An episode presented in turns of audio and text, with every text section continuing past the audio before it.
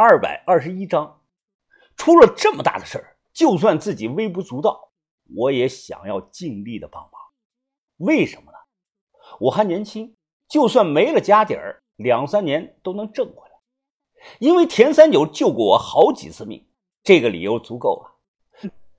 出来混，要是不懂得知恩图报，那这辈子没出息，以后一旦出了事儿，没人会愿意帮你。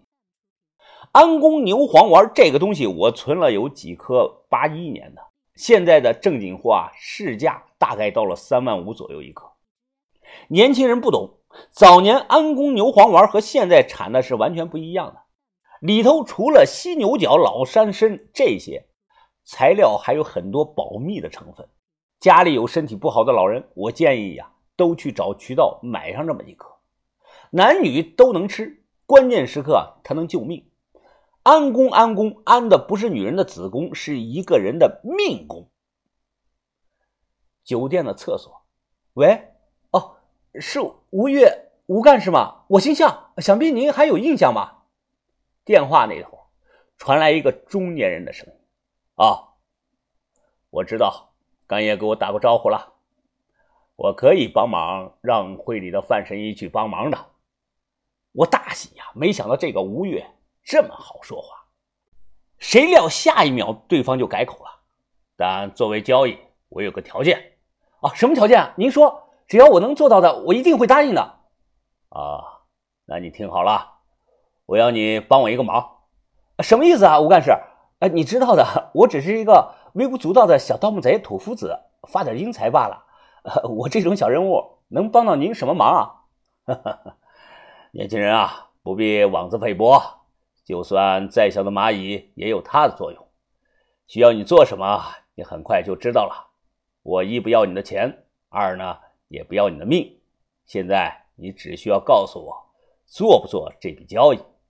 我想都没想，直接就答应了。做做做！那头吴越立即说道：“最慢明天，我让范神医到你那里。”啊，吴干事，我在啊，不用说了，我知道你在哪里。挂了电话，我后背生出了一丝淡淡的凉意。我没说他为什么会知道我在哪儿呢？晚上闹洞房，田哥不让闹，他亲自上场陪酒了。大老远的跑过来参加婚礼，不让闹洞房不说，连新娘子的面都没见着。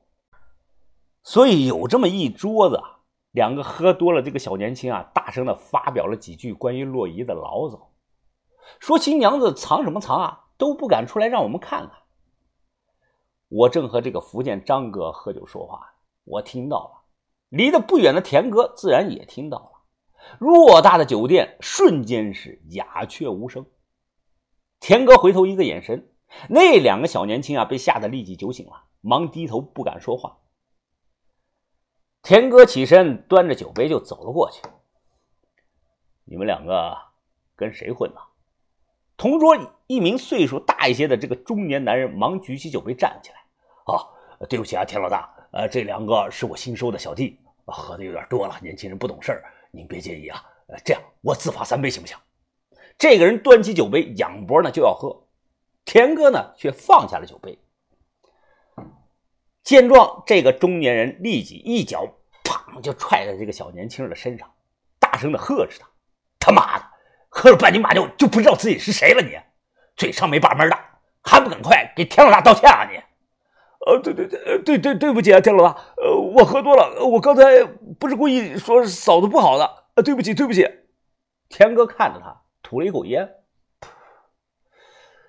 你是不是在这里干喝酒，觉得没啥意思啊？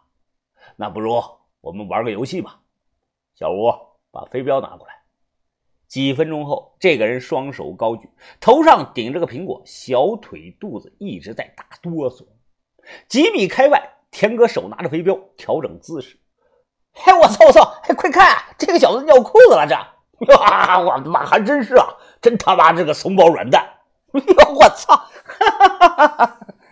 人群是哄堂大笑，没一个人出来说情。被瞄准了半天，这个小年轻的裤子都尿湿了。田哥呢？突然走了过去，拿掉了他头顶上这个苹果，咔嚓一口咬了一口，边吃边拍着这个年轻人：“啊，给大家活跃活跃气氛，下次注意啊！这个人马上松了口气，连声说：“我知道了。”突然，只听到“啊”的一声惨叫，啊啊啊！就看到田哥用手中拿的这个飞镖，直接穿过了这个人的左脸，又穿过了他的右脸，流出了很多的血呀，就像这个人嘴里咬着根筷子一样，疼的是啊的惨叫。天哥是面无表情，又将飞镖。从这个人的脸上慢慢的抽了出来，把苹果塞到了这个人的嘴里，然后他淡淡的对着这个人说了一句话：“你背地里说我可以，但不能说我妻子。把这个苹果吃了，一笔勾销。”同桌的这个年长的男人立即瞪着眼睛：“还愣着干什么？赶紧大口的吃了吧！”一个苹果吃了有十来分钟，这个人吃的满嘴都是血呀，最后。被人扶着走了，在场的人貌似没一个怕的，都在大笑，吹着口哨。哎呀，我操！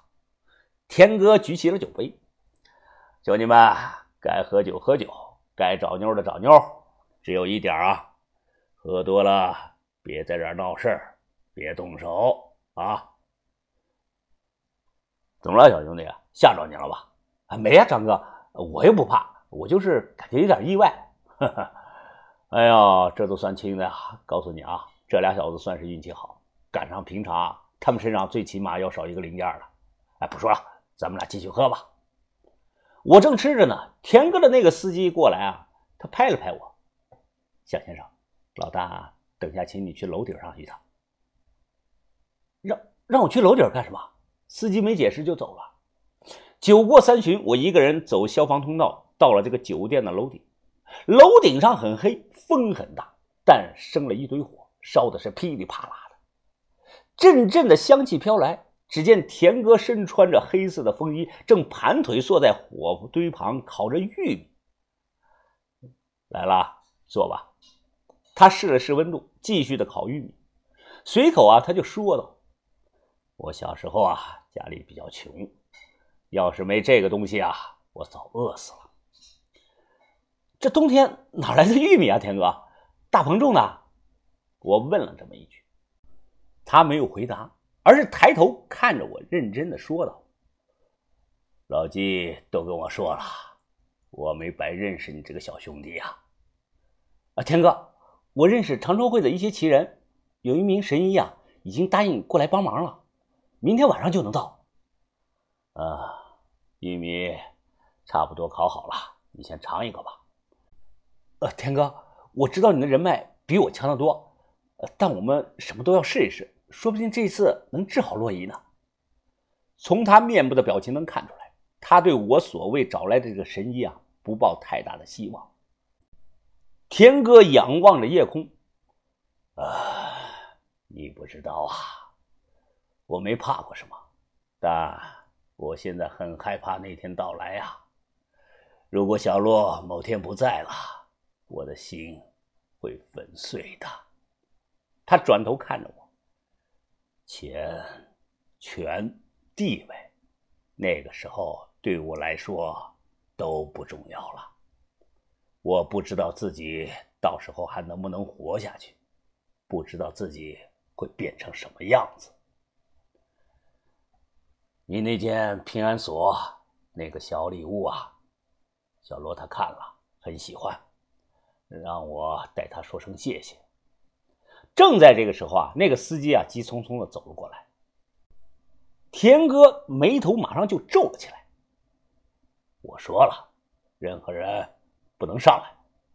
司机低头马上解释道：“老大，这个人您必须得见一下。”哈哈哈哈哈哎呀，恭喜恭喜啊！